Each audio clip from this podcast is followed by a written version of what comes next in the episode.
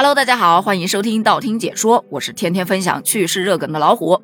今天咱们要分享的这个事件啊，挺有意思。咱就是说呀，到景区去旅游，花钱买的就是一个赏心悦目，体验的那就是服务。但今天的两则新闻真的让人哭笑不得。咱们先说第一则。近日有一男子被西江千户苗寨的宣传片给吸引了。这宣传片上景色宜人，自然没话说。重点是还有很多的漂亮小姐姐，穿着当地的民族服饰，载歌载舞的，那叫一个美轮美奂。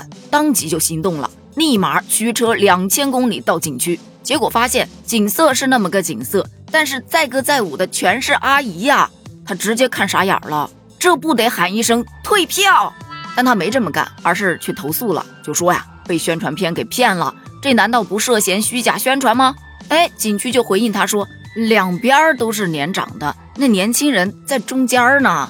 而这个事儿也让网友哭笑不得，纷纷调侃：小伙子啊，人家可能没有骗你啊，是你自己来晚了，小姑娘都老了。还有的说，哎，你仔细看看那宣传单下面有没有一行小字，以实物为准。咱就是说啊，损不损呐？既然去了景区，多欣赏欣赏当地的景色，感受感受当地的文化就可以啦。小姐姐不重要。好，来咱们讲下一则服务。那随着生活节奏加快嘛，越来越多的人都喜欢花钱去买服务，尤其在景区出来玩一趟，什么样的服务不得体验一下啊？这不，有个小姐姐就发现，在三亚居然有一项特殊的服务体验。拔白头发，不要怀疑你自己的耳朵，这个是真的。有一个女子发了一个视频，就看见那视频当中有很多旅客坐在凳子上，服务人员用梳子在那梳着头发，然后慢慢的一点一点的去找白头发，然后用镊子一根根的拔掉。他就上前去问多少钱呢？老板就说一个小时五十块。看完的小伙伴纷纷倒吸一口凉气，我的发量不允许呀。你是觉得我的白发能撑一小时？实不相瞒，黑发都撑不了一小时。还有的小伙伴则是特别的羡慕，天哪，我找到了我的职业目标，让我去，我可喜欢拔别人的白头发了，超级解压的。还有特别损的，就看看视频里面那些个排队的，他们互相拔，估计都拔完了。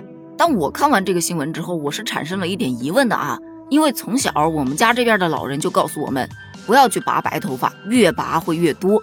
这白头发真的可以拔吗？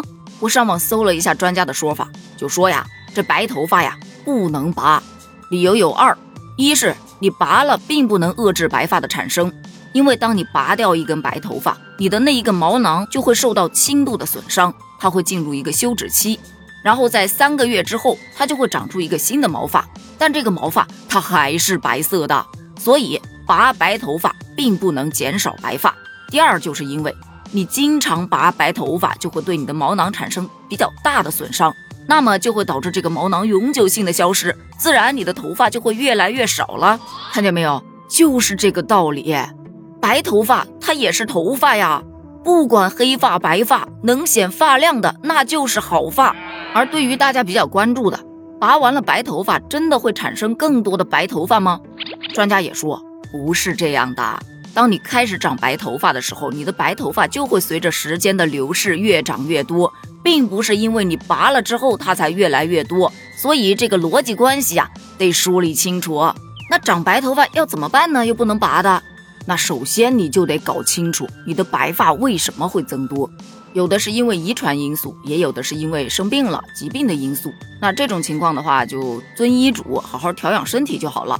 那如果是因为生活因素，比方说熬夜呀、饮食不规律呀，再加上生活工作压力比较大呀，平时又不注意锻炼身体呀，那白头发都会有增多的现象。这种情况下呢，就是改善你的不良生活习惯，那么慢慢的你的白发增多的情况也会有所改善。还有一种情况就是频繁的烫染头发，因为有些人呢白发一增多，他就会去烫头发、染头发。那这烫染过度了，毛发还是会受伤，导致出现白发，甚至发黄、发枯、脱发等现象。所以啊，一般也是不推荐大家去过度染发的。出于外在形象或者工作的需要，适度染一染还是可以的。另外，最好的方法呀是用剪刀把白头发剪短，又不伤毛囊，看起来白发也不会那么多，不会那么显眼。只不过这个工作量就有点大了。不知道五十一小时人家还愿不愿意干。所以总而言之，言而总之，尽量的白头发不要拔，万一拔秃了，你还会怀念白头发的好。好了，咱们本期节目就聊到这里。你选择外出旅游是以赏心悦目为主呢，还是以享受服务为主呢？对以上的两则新闻，你又有什么样的看法呢？欢迎在评论区留言哦，咱们评论区见，拜拜。